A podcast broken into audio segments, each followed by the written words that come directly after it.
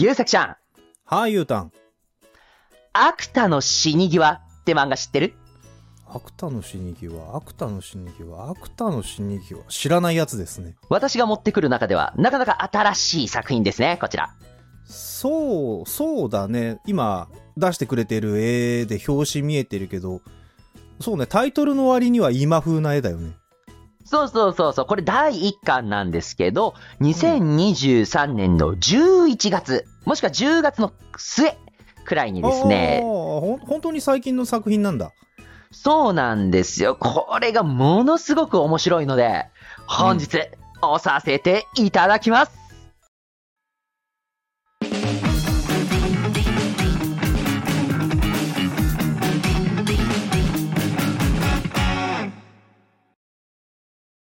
では、はい本日押させていただくアクタの死に際なんですけど、うん。アクタって聞いたら、ゆうさくちゃん何か思い浮かぶものってありますか？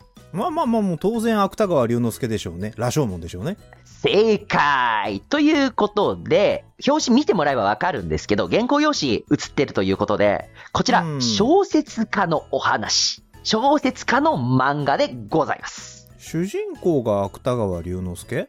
主人公は、小説家になろうとしている31歳の男性です。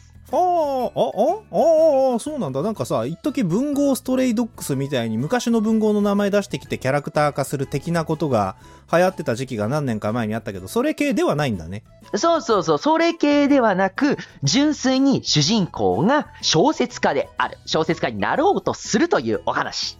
おー、それにタイトルがアクタの死に際？おー、おー、お興味深いよ大丈夫、大丈夫。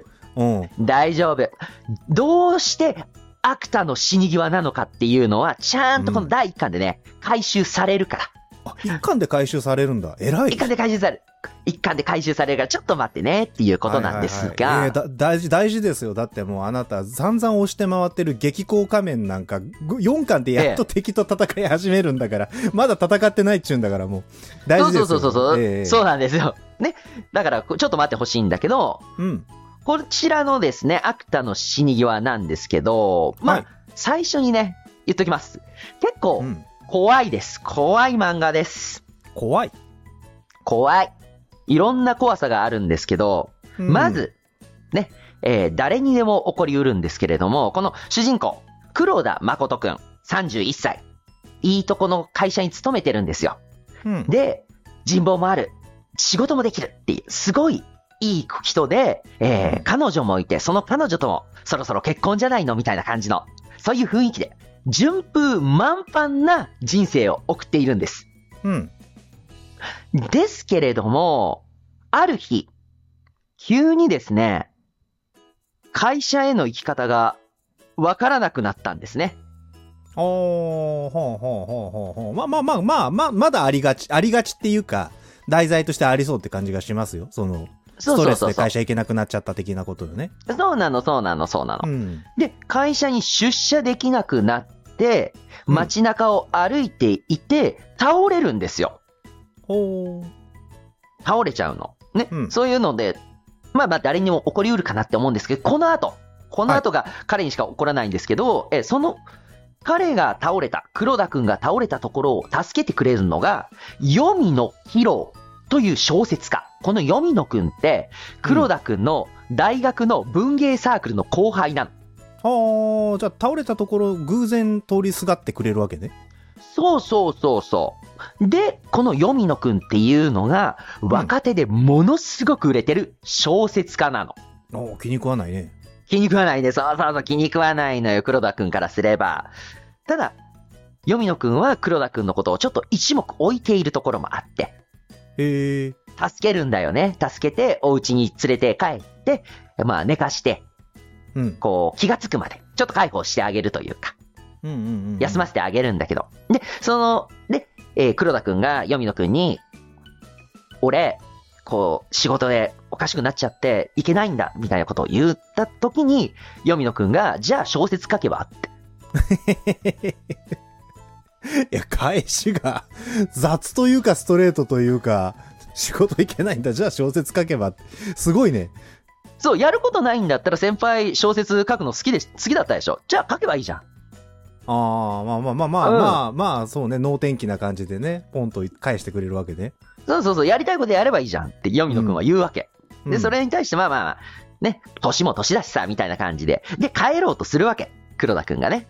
そのページがこちらなんだけど、これがね、すごい僕好きで、このやりとりがね、最高なのよ。先輩、あれ以来書いてないよね書かないの。書かない書かない。あれ？スマホ忘れた？書きたいと思わないんですか？思わないよ。飽きたんだよ。駅って部屋出てどっち？病むくらいに書きたいんじゃないの？それとは別問題だから、出て右かな？俺のことどう思ってます？殺したい。わかります？その小説を書く書かないっていううん。ことに対してははぐらかすの。ずっと黒田くんはぐらかし続けるの。うん。だから本当だったら自分の欲望っていうものに素直になればいいのに、それから目をそらし続けるの。うん。で、目をそらし続けるんだけど、もう最後の最後、ヨミノくんのことをどう思っているかっていうのだけは本音がボロって出るんだよね。殺したいい。いや、あの、ポロって本音が出るのもいいなって思うけど、その下のヨミ、ヨミノくんだよね、その下にいる子。そうそうそうそ彼の嬉しそうな顔がすごい印象的でね、う。うん。あなんか唐突にこのやり取りが始まったような気がするけど、もちろんその起きてからもう少しなんかこう、小説を書くとか書かないみたいなことに関するやり取りがあってのこのフィニッシュの問答なんだよね。いや、さっき言ったみたいな感じで、あ先輩なんで倒れた、た倒れたんですか？あの、会会社、いいとこの会社だったじゃんって言って、いや、いいとこの会社だったら昼間にブラブラしてねえよって、俺、こんな風になっちゃってさ、こうなんだよっていうのを言ったら、じゃあ、先輩、小説書けばいいじゃん。いやいやいやいや、みたいな。だって、やむ、やむくらい書きたいんでし、いや、そうじゃないから、ああ、帰るから、帰るから、帰るから、っていうのをずっと小説に対しては逃げ腰というか、目を合わさないでいるんだけど、ヨミノくんのことをどう思ってるかっていうのはもう、殺したいほど嫉妬してるんだよね。なるほどね。そう。で、その嫉妬されてるというか、殺したいっていうこの一言で、ヨミノくんめちゃくちゃいい笑顔。本当に嬉しそうな笑顔なんだけど、うんそれが、次のページに繋がってって、そう思うあなたは、作家ですよ、黒田先輩って。うん。だって、作家じゃなかったら、ヨミノくんがこうやってし小説書けたのどうの言われても、超売れっ子作家であるヨミノくんに嫉妬なんてしないんだもん。一般のユーザーであれば、すごいねで終わるのを、ものすごく殺したいほど嫉妬してるってことは、作家なんですよっていう。そうね。なんか今だったらさ、その承認欲求がどうたらこうたらみたいな文脈も世の中にはございますから、はい。殺したいって言っちゃう理由が俺より成功しやがってアンチクショーっていうことじゃないっていう推測もできるかもしれないけれど今をときめく小説家であるところの読みの先生がそこまで買っている男がポロッと殺したいって漏らしてしまうのだからそれはそうだね。作家としての嫉妬戦望いろんなものが入り混じっていたりとかあと多分この後出てくるのかなってじわっと思うけどやりたい書きたい本当は書きたいんだけどそれをこらえてるからこじれちゃってるとかっていうのありそうだねそうだね。そこが、そこにも出てくるんだけど、うん今の俺にこれ以上もっと深く闇に潜れというのか。で、こう、階段を降りていく黒田くん。で、黒田くんのその降りていく階段の一つに鉛筆が落ちてるんですよ。で、その鉛筆が光ってて、黒田くんはそれを取ってしまう。で、先輩、書いてくださいねって、読みの、読みのくんに言われるのと同時に、その鉛筆っていうのは、その、深く深く潜れっていうのは、絶望の淵に行くのかって、下に下に行くのかって思ったら、鉛筆があったっていうことは、これは光なんじゃないのか。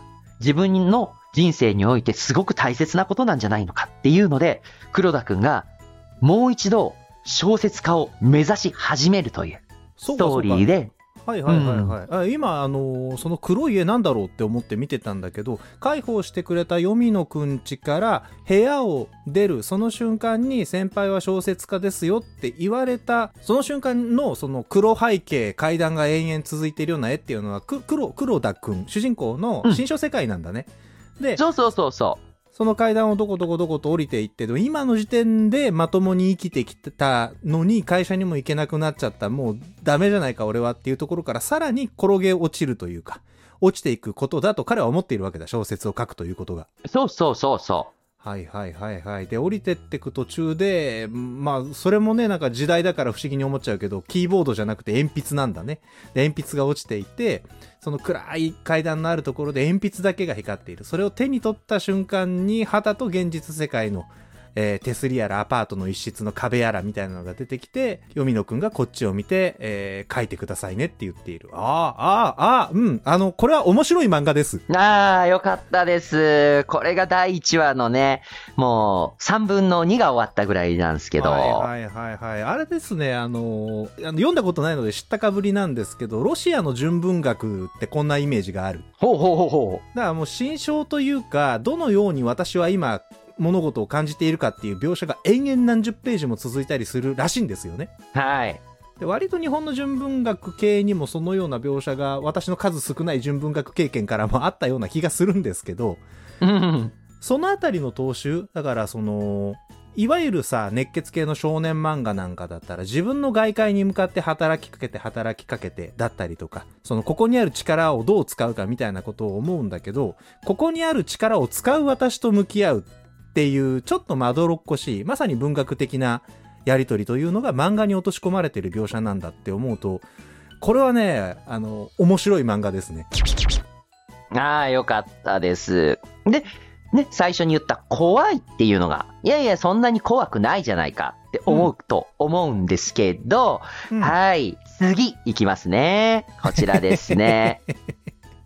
こちらなんですよ。えー彼女がいるんです。黒田くんの彼女。女で帰っ嫌な顔してんな 帰って黒田くんが小説のサイト、パソコンでカチャカチャ調べ物をしてたの。ね。じゃあ、何調べてるのかなっていうのが彼女が見て、小説、みたいな感じでちょっと暇だし書いてみようかなっていうやりとりをして、で、彼女が、そう、頑張って息抜きぐらいにいいよね、みたいなことを言って、その部屋を出てからのページですね。部屋を出た彼女が、で、ううん？ん、じゃあ台所借りるね。ああ、パターン。文芸大賞この顔ですよ。いいね。きしみ始めてますね、黒田くんの社会人生活。いいですね。そうなんですよ。これはね、だから、30を超えた、ちゃんとした会社員であった方が、今まで順風満帆だった人生を送れなくなったので、自分のやりたいことに挑戦しようかなって思い始めたら、自分の周りの人々が変質していく。ううんん、そっちに迷惑がかかるっていうか、うーん、彼女からすれば、ちゃんとした会社で、人望もあって仕事もできて、この人と結婚すればハッピー、私幸せになれるわってきっとね、思っていたんだよ、どこかで、彼女は。ただ、それが叶わなくなるんじゃないかというのになった瞬間のこのね、なんとも言えない悪そうな顔。もう怖いい。いやいや、この、このさ、そのトピック、トピック？その周りの人の変質ぶりっていうのが、いや、すごく良いですね。怖いっていうか、僕はとてもグッとくるなって思うんだよね。その、えっ、と、なんだっけ、いいいい会社に勤めてたんだよね、黒田くんは。そうそうそうそはいはい。で、仕事もできるしさ、その、いい感じにキャリア積んでるぞーって、俺、俺いい感じの大人だぞーって、そのさっきのさ、あの、なんだ、丸ネックのシャツに黒いジャケット羽織るやつなんかちょっと生きってるに決まってるじゃないですか。偏見、それは。それは偏見。そそんなやつが、喋るときはきっとろくろ回すに決まってんだよ、そんなやつは。で、そんなやつが、そういう自分を演じてたわけだよね、黒田くんは一生懸命。そうだね、頑張ってたんだと思う。その時に、電車に乗って、ヨミノくんの電車の釣り広告を見て、あ、うん小説最近読んでないなって思ったりもしてたっていう、その小説というものとも距離を置いてたんだよね。だから自分が本当にやりたいっていうこととすごく距離を置いて、社会に溶け込もうと、ちゃんと自分はやろうと思ってたところがあるんじゃないかなって感じられるよね。そうね。いや、だからそういうさ、表情付きの心理描写なんか見せられると、やっぱりね、その、嘘ついてると嘘に嘘をいいなと思う人が近くにいるんだなっていうことがわかるよね。そうだ全然なんかね。そう、スピリチュアルでも突拍子のないことでも全然なくって、いい会社勤めて、仕事もできて、丸いネックに黒いジャケット羽織って、イケてる俺いいでしょって思ってる人をいいと思う人は、そいつが小説なんか書き始めたらそんな顔すると思うもん。バランス取れてんだなって思うよね、すごく。ねやっぱり、類は友を呼ぶじゃないけど、やっぱ、ね、ちゃんと、そういうところで雰囲気とかさ、俗に言う波長が合うとか、あると思うんだけどね。うんまあ、この表情は、怖ない？これ。まあまあまあまあ、その、なんていうの、ゆうが、ゆうえっ、と、黒田くんの世界が、今までその一生懸命、ハリボテで作ってた世界が、どのように壊れていくのかっていうことを示唆するよね、その表情は。ね。これが第1話の最終ページの最後の一コマ。もうみんな第漫画上手なのよ。みんな本当に漫画上手なのよ。激高仮面の時も散々うなりましたけど、今日もうなるよ。もう本当本当に引きが上手。そうなのよ。もう読んじゃうよね。第2話楽しみだよね。っていうところでですね。黒田くんが小説を書こうとしている。ね。小説家になろうとしている時に、いろいろ考えるんです。新象風景が始まって、扉が現れるんですね。そしてその扉に手をかけて開こうとしている。そうすると、どっからともなく、小説家になりたいの？声が聞こえてくるの。つまりこの扉は黒田くんが今まで見ようとしてなかった自分の気持ちの扉なんだよね。ここを開ければ自分の小説家になりたいという希望とかさうん、欲望、渇望っていうものが詰まっている。今まで触れてこなかったものに触れた瞬間に他人の声だよね。小説家になりたいの。うん、うん。で、うん怖くなって後ろを向いて、もしかしてずっと憧れてたの。小説家になれるなんて思ってるんだ。文芸部部長だもん。才能あるんだよね。うまく書けてるね。面白い。就職どうするの？きっと面白いんだろうな。とか、ふわっいろんな人の言葉が黒田くんに襲いかかってくるんだよな。うんうんうんうんうんで、そうなった時に、黒田くんが閉めちゃうんだよ。パターンって。て。扉開けられないんだ。開けられないの。後ろの言葉が怖くて。いや、やっぱりさ、その、背景、背景背景が黒くなると、黒田くんの心理描写だっていうのが分かってくるじゃない？これ2回目、3回目ぐらいだと思いますけど。で、そうなった時にですね、その、黒田くん小説書こうと思った瞬間に割とこの、真相世界の描写が始まるんだよね。うん。だからこう、本当に浅いところで自分の行動を制限してたんだなって思いますね。その、さあ書くぞってなった瞬間にこの扉が見えて、で、ちょっと手をかけてみた瞬間に周りからの余計な言葉っていうのが溢れてきて怖くなって扉を開けられない。うん。本当にあその自分という人間の器の浅いところでしか生きられてないんだっていうのがよくわかるよね。ねえ、本当に。どれだけのことを、こう、黒田くんはその、大学を卒業してから我慢してきたのかなって、すごく生きづらかったんじゃないかなって、僕は思っちゃいますね。この状態で、こんな状態で、黄泉の国に会うわけですよ。会うわけです。たまたまね。火とかは向けられてないわけね。さっきの扉をパタンって閉めちゃったままのメンタリティでまた読みのくんと会う。そうそうそうそう。出会ってしまって、まあ喋るわけですよ。先輩って自殺願望あんの？みたいな、そう、確かそういう話で、うんえー、安成、川端康成も死んでるそうでした。でも先輩はどっちかというとそっち系でしょ？純文っていうか、パトスケ。俺は売れ線狙ってテクニックで書いちゃう方なんで、羨ましいですみたいな感じで、まあ、昔の文豪の話とかしてさ。で、うんそういう時に、黒田くんがちょっと言い訳するんだよね。小説家に、小説を書けない理由。30過ぎて、今更プロになれるなんて、そんな痛いこと狙ってないし、暇だしお前に勧められたんだから、なんとなく書いてるんだけど、それで文句言われたって、みたいな。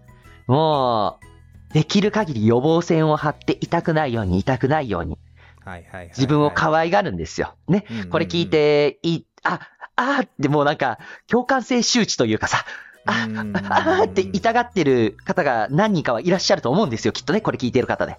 うん。で、で、そんな黒田くんに対して、ヨミノくんの次の一言がね、僕大好き。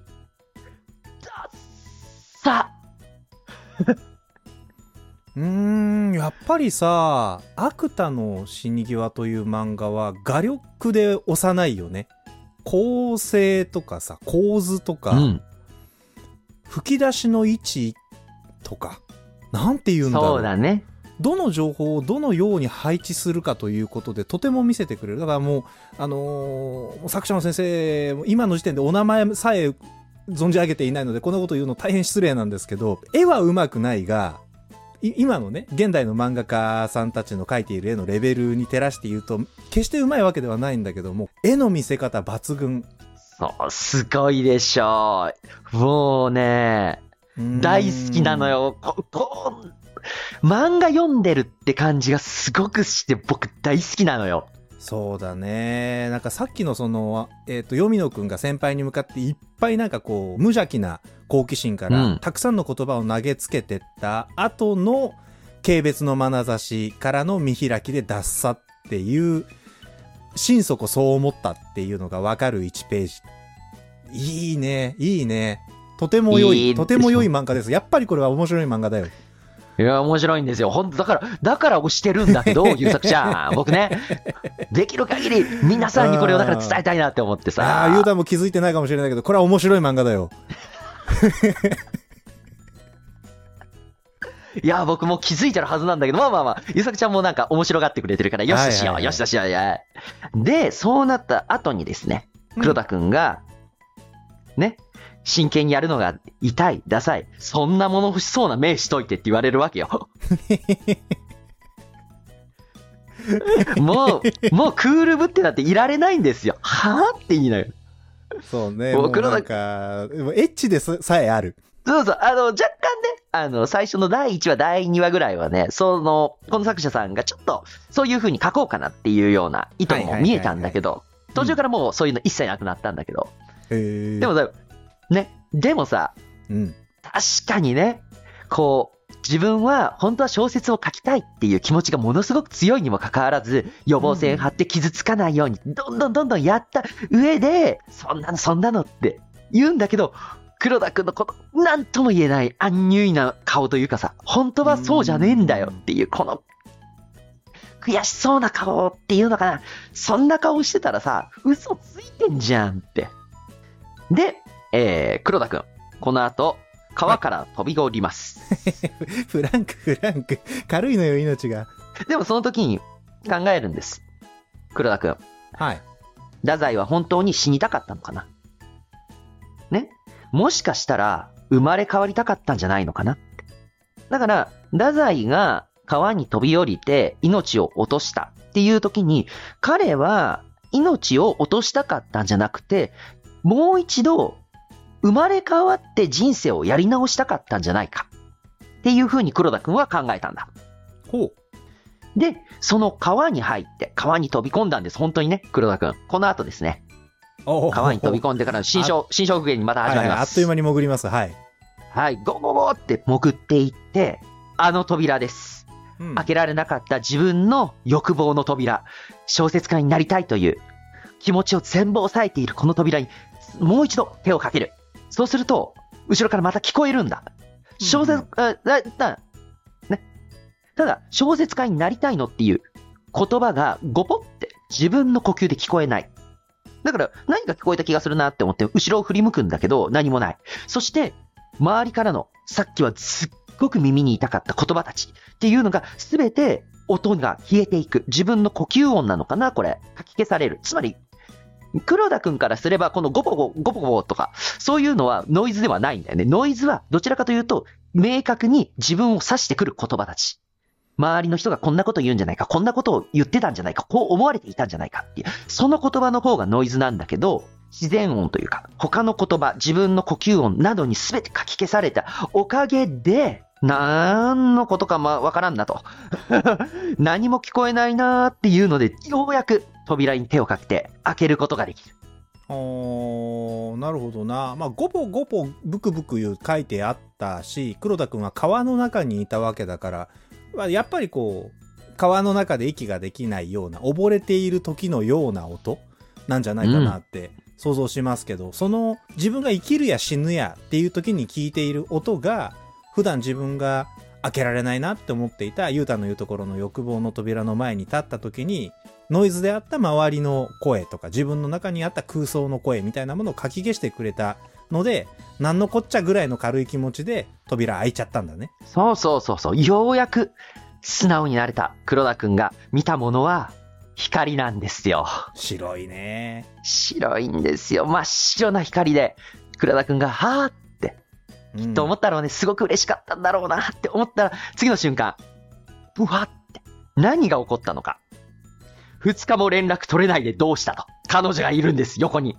黒田くん、髭伸ばしながら、あれ？って彼女の名前を言って、二日間、つまり、二日も連絡取れない、どうしたのってことは、二日間黒田くん、あれからずっと小説を書き続けてたんですよ。寝食忘れるってこういうことっていうくらい、他のことすべて切り離して小説の世界、小説を書くという行為だけを延々と48時間やっていたっていう。おー、はいはいはいそはいはいはい。彼が開けなかった。うん開いてはいけなかった扉というのは、人間をある種やめるかもしれないという、それぐらいちょっと危ない扉だったというところはあるんだけど、黒田君にはそれは光があった。そこには光があったっていうことでね。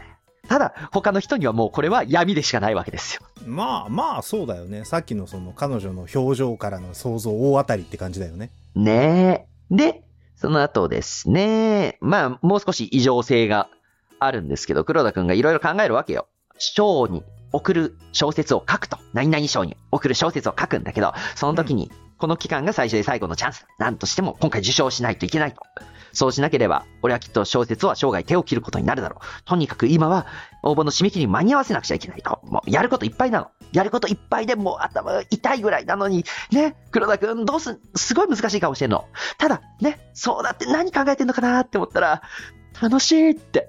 もういろんなことあったんだけどさ、いろんなこと大変なんだけど、それが楽しい。もう小説を書くことが楽しくて仕方ないの、黒田くん。うん。もう甲骨の表情ってこれですよ。ちょっと、ちょっとね、セクシーな顔だもんね。で、黒田くん。ん。わかる。わかる？わかる。これわかるな。あの、私も物作るの好きなので、その、まあ、小説書かないですけど、デジタルにしろ、アナログにしろね、あの、D、DIY とか好きだから、段ボールとか木とか、あと、ウうん。ェブサイトを作ってたこともあったし、最近は AI ちゃんと一緒になっていろんなものガバガバ作ってるんですけど、はい。やっぱなんか、一息、吸って吐いただけなのに2時間経ってたなとか割とあるんですよね。そういう瞬間ってやっぱり生きてるっていう感じがすごいよね。楽しいと表現できると思う。あー。じゃあ、優作ちゃんもどちらかというと、この、こっち側、ダークサイドというかね、あそっち側で種。すね。そっちダダークサイドとは思わないけど、まあでもその自分が思い描いてたものを形にしていくことに、多分人生の中で一番のエンタメを感じているというか、快感を感じているタイプの人間だと思いますね。あのそうだよめっちゃ共感しちゃう私。あー、よかったよかった。で、えー、黒田くんが一生懸命書きました。小説書きました。400字詰め。うん原稿用紙。みんなが書く原稿用紙ね。よく書く原稿用紙。あれ100枚分。つまりうん4万字の小説を書きました。そして、それを当日だね。締め切り当日のお昼ぐらいかな。お昼か夕方ぐらいに書けたんだ。で、遂行を後でもう少し後で見直したいから仮眠を取ろうと仮眠を取りました。うんでも、仮眠を取ってパッて目が覚めたら、ものすごく寝過ごしてんの。ほう。黒田くん、え？なんで、なんで寝ちまったんだと。いや、でも今から送れば間に合う。今からやればって思った瞬間にですね、はい。自分の部屋に入る。じゃあパソコンの前に彼女が座ってるんですね。そして、えーどんなの書いたんだろうってこっそり見ようとしたら、なんか動かなくなっちゃったっていうので、えーパソコンがブルーの状態ですね。青いやつね。そうそうそうそう、画面が真っ。青いんです。はいはいはいはい。はい。締め切りまであと56分。あー、はあはあはあはあ、いいねいいね、仕掛けてきましたね。ええもう、これはもう彼女はきっと確信犯でね、パソコンやっちゃったよね。わざとぶっ壊したと思うんですよ。うですよもうね、わざとわざとらしい顔。これは好きですよ。これはこれで。いやー、やり手の女性ですよ。この方は、未来さんは。まあもう黒田くんがね、大学卒業してから今日までの間自分を偽り続けていた世界の残りがだよね、これは。そうそうそう。で、黒田くんがどうしようってなって、うんどうやってもパソコンが動かない。バックアップも飛んでる。な、何やってもダメだ。じゃあ、とりあえず、今から、パソコンが使える場所、ネットカフェに行こう。で、ネットカフェに行こうとするわけ。うん。タクシーに乗って。じゃあ、電話かかってくるんだよね、ヨミノくんから。先輩、応募しました？いや、応募どころじゃなくて、今、全部バックアップ飛んで、今から書くしかねえんだ。でも、もう時間ねえからダメだみたいなことを言った時に、ヨミノくんが言うんだよ。先輩の頭の中に、小説入ってるんでしょ？入ってる。じゃあ、俺が前半打つんで、先輩後半で。わかる？これ言ってる意味。俺が前半打つんで、先輩は後半で。話の途中ですが、やりとりが非常に盛り上がりまして、大変長い時間の収録となりましたので、今回は前半後半の2部構成でお送りしようと思います。えー、来週ですね、またアクタの死に際後半押してまいりますので、どうぞ皆様よろしくお願いいたします。はい、よろしくお願いします。ねえ、ゆうさくちゃん、ここまでめちゃくちゃ面白かったでしょ？アクターの深夜、読みたくなったでしょ？あまあまあ、そうですね。まあ、どこで切ってるかも今の段階でわかんないから、一生懸命ゴリゴリ押されたってわかんないけど、まあでもずっと面白いね。ずっと面白い。1話の最初の頃からずっと面白いです。よかったよかった。はい。ということなので、ぜひ来週も楽しみにしてください。よろしくお願いいたします。よろしくお願いします。